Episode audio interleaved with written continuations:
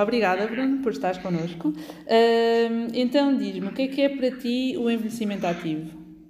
Olha, acima de tudo, acho que o envelhecimento deve uh, deve-se começar a pensar quando somos mais novos. Deve haver uma educação uh, para o envelhecimento, um, quer as, as, escolas, as associações, devem proporcionar.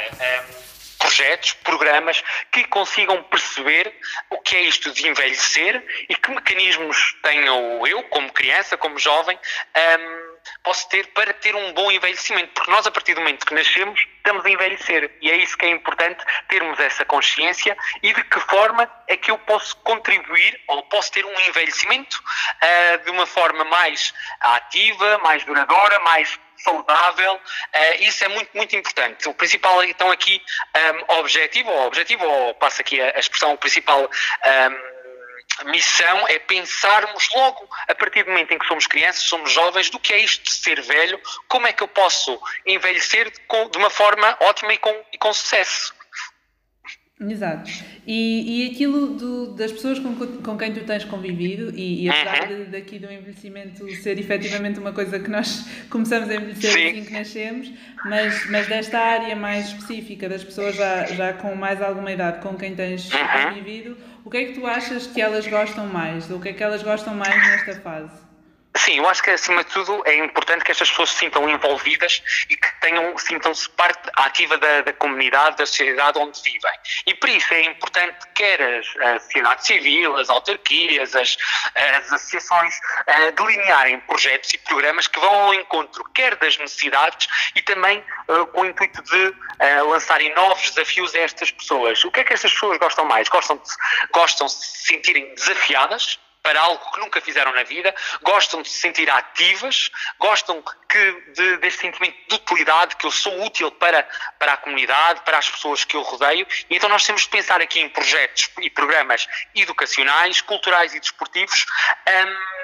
para, para, esta, para estas pessoas. E também é muito, muito importante os projetos intergeracionais, projetos que cruzam gerações e consigam combater aqui o idadismo. E então nós, em projetos intergeracionais, temos três tipos de projetos. Temos os projetos que é dos novos para os velhos, isto é, as pessoas mais novas fazem projetos para os mais uhum. velhos, temos os mais velhos que fazem projetos para os mais novos, uh, e depois temos projetos que juntam, vamos imaginar, uh, este para mim é um dos meus preferidos, que juntam os mais novos e os mais velhos a desenvolverem, por exemplo, programas de educacionais, ambientais, de consciência ambiental, em que basicamente todas as gerações estão unidas para conseguir uh, desenvolver um projeto, matemática, e isto sim é que temos de pensar em conseguirmos um, conseguirmos criar mais projetos intergeracionais. E com a questão do Covid, acho que isso isso afastou, uh, o Covid afastaram as diferentes gerações e agora eu acho que num pós-Covid é começar a trabalhar estes laços, estes vínculos relacionais, intergeracionais, uh, acho que é o mais importante um, e a partir daí uh, conseguirmos então mudar ideias, mudar pensamentos, estereótipos estão sempre associados à pessoa mais velha, não é? Que normalmente nós, uh, quando às vezes, eu ainda há, fiz um desafio antes da pandemia, que era perguntar às crianças o que é para isto ser velho, o que é para elas a pessoa idosa, e elas associavam basicamente às doenças, à corcunda, às bengalas, nunca tinham um pensamento positivo, mas sim associavam a pessoa mais velha a algo negativo. E então por isso é que é importante estes programas intergeracionais, para conseguir desmistificar toda esta ideia à volta da pessoa mais velha. E, e para além da questão de, de, de, de tudo o que veio trazer, esta questão da pandemia e tudo o que estamos a viver, o que é que tu achas que são os principais bloqueios, os principais entraves nesta, nesta ideia de, de mudarmos até essa imagem e, esta, e, e os, os principais entraves que estas pessoas sentem?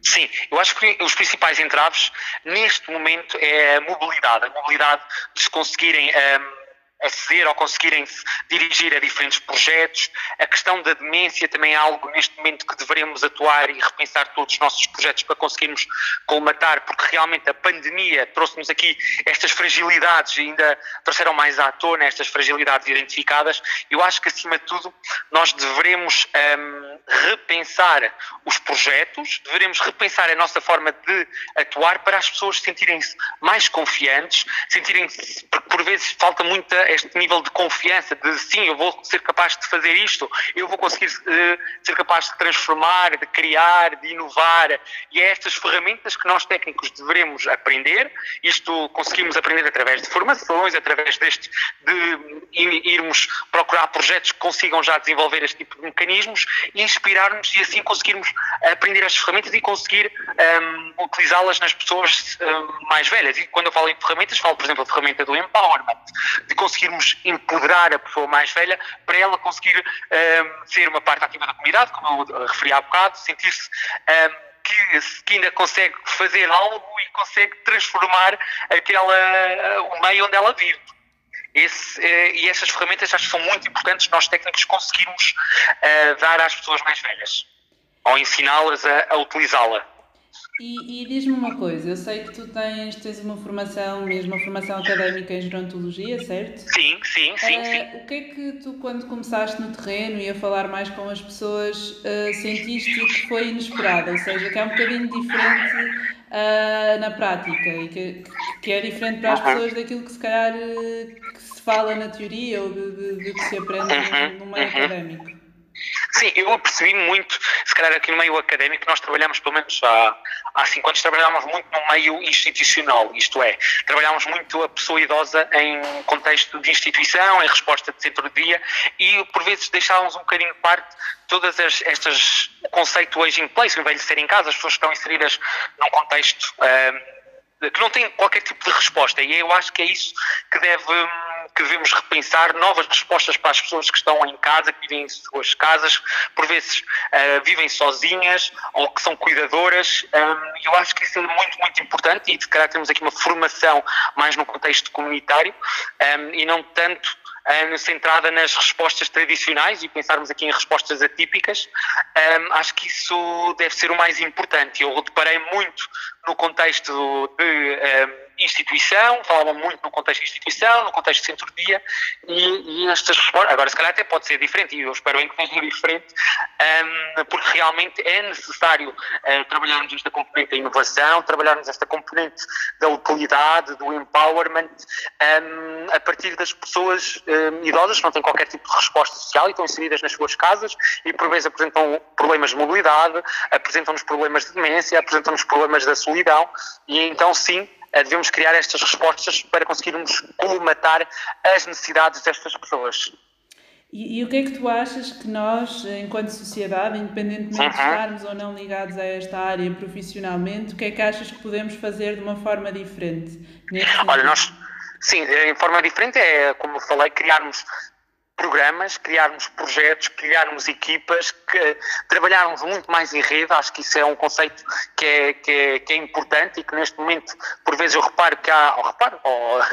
estamos a trabalhar muito de forma individual e o trabalho em rede acho que é muito mais importante e pertinente uh, de conhecermos as pessoas idosas que estão nas suas casas, criarmos um plano de intervenção com todos os parceiros que temos uh, que estão disponíveis, desde a questão do Centro de Saúde, a GNR, a Câmara Municipal, a Junta de Freguesia, todos os parceiros estarem uh, devidamente, termos um, nível de as associações, as IPSS, termos.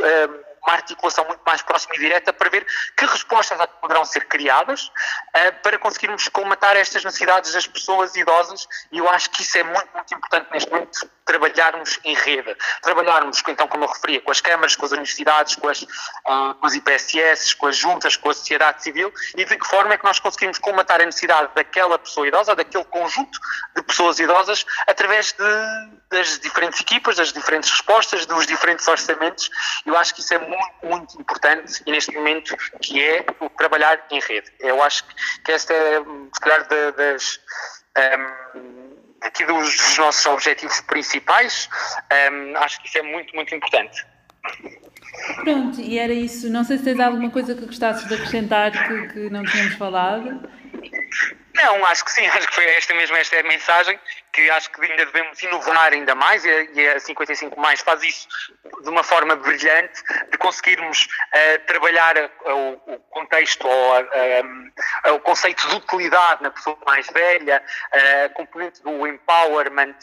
eu acho que isso é a 55 mais, 55 mais faz isso de uma forma brilhante e inovadora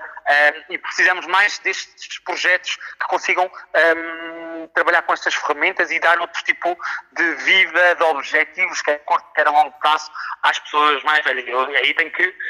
parabenizar então a, a 55 mais por isso e que venham muito mais projetos como a 55 mais uh, que consigam trabalhar todos estes elementos para as pessoas mais velhas. Obrigada. E nós também, também é muito bom para nós estarmos envolvidos com ilha, porque é na verdade o, o município mais ativo em Portugal nesta área e por isso acho que é muito bom e, e é muito bom tentarmos aqui fazer alguma coisa em conjunto.